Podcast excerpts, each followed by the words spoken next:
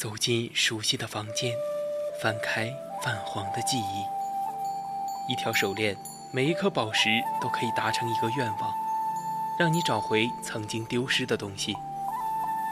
一个瓷枕，可以让你美梦成真，亦能让你噩梦成真。每一件古物都有属于它自己的故事，默然等待千年，只为在此刻相遇。文物客栈，为你讲述每件古物背后的传奇。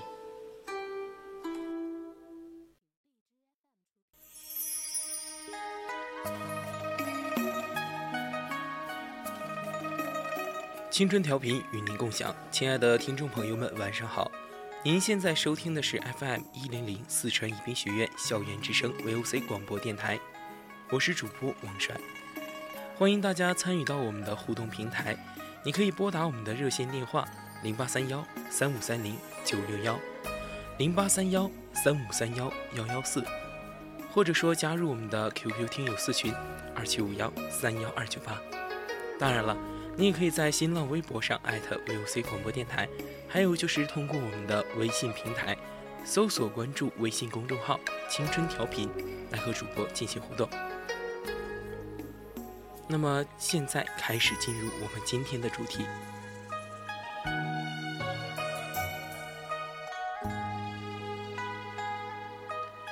簋最初是我国商周时期贵族盛食品的工具，后来逐渐演变成重要的青铜礼器。王公贵族们每逢重大庆典，都要铸鼎、簋等礼器来铭记。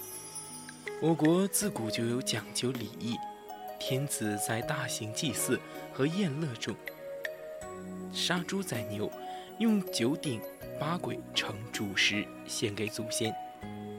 鬼神可以说，班簋一诞生就是身世高贵。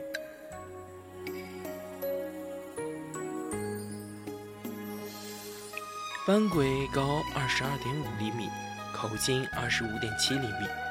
圆腹，腹部有四个半环形兽耳，连接着四个内卷象鼻形足，通体有精美的兽面纹饰。最难得的是器内有一百九十八个铭文，从文字中可以得知，它的主人是三千多年前的周穆王时的贵族。铭文记录了他受周王册封和他父亲随周王平定东国之乱的功绩。铭文的最后一句是：“子子孙多世其拥抱”，以让他们家族的子子孙孙记住祖先这段光辉的历史。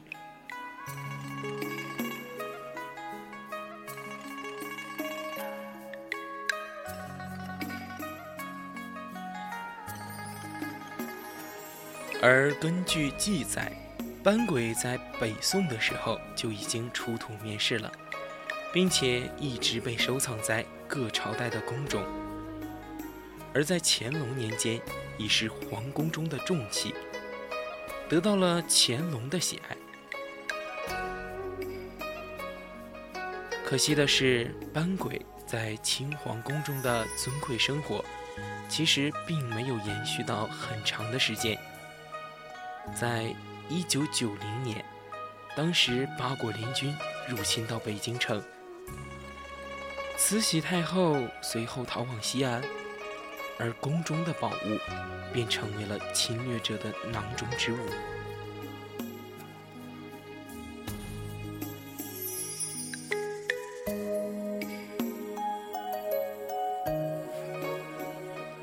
班簋应该算是此时被抢出皇宫的，而后来又被贩卖，或者是被遗弃在北京。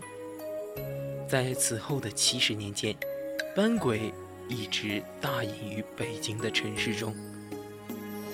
可能是它的主人知道这是宫中的重宝，而秘不示人。直到十年浩劫，才使班鬼的命运又一次发生了重大转变。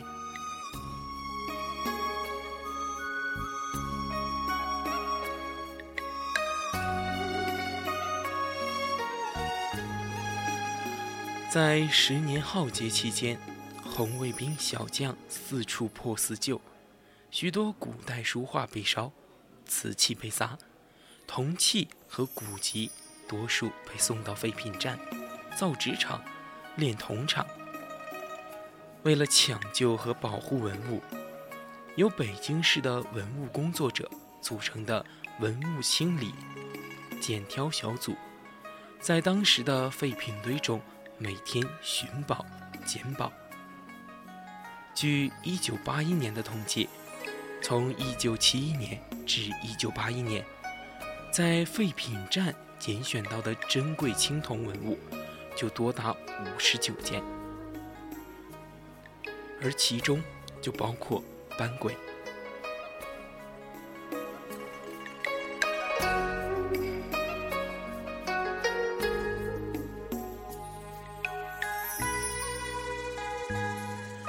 一九七二年夏季的一天，文物清理小组的胡宇恒、华一武师徒二人又来到北京有色金属供应站。从金属废品中继续挑选文物。由胡师傅年岁已高，所以就让华一武一人先进废铜堆，扒拉翻腾。快到了中午的时候，华一武猛然间看到了一个裹泥带锈的青铜器瓷片，他赶紧抱出来让师傅长眼。胡师傅经过仔细查看。在凭借多年经验，已初步认定他们应该就是古代的重要青铜器。师徒二人又仔细寻找一些其他相似的碎片，并且立即把它们包好，带回到清理链小组办公处。当时，我国另一位著名的青铜器鉴定专家程长新也在这个小组内。经过程先生的仔细鉴定、考证，初步认定它是一件有铭文的西周时期的青铜器。后来，程长新与胡宇恒返回废品收购站，将废品堆过了一遍筛子，终于又找到了几片碎片。经过仔细的对接、辨认铭文，他们终于确定。这件宝物就是清宫旧藏班鬼。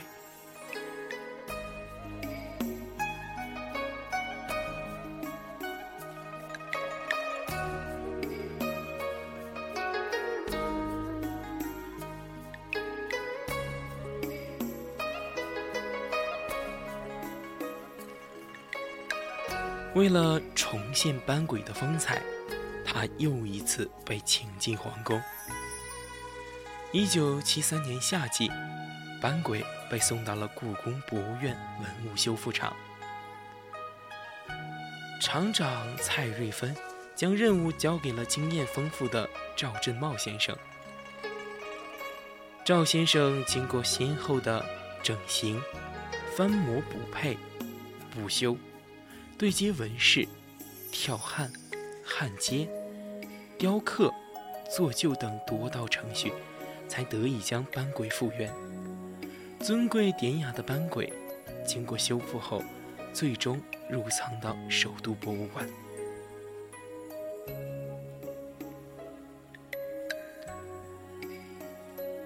在当时，班轨被重新的收藏到了首都博物馆之后，人们都笑称，班鬼这件文物即使再的多么有名，再多么古老。但是最后却难逃被人扔进废品堆的命运，而将其称为在废品堆里扒拉出来的国宝。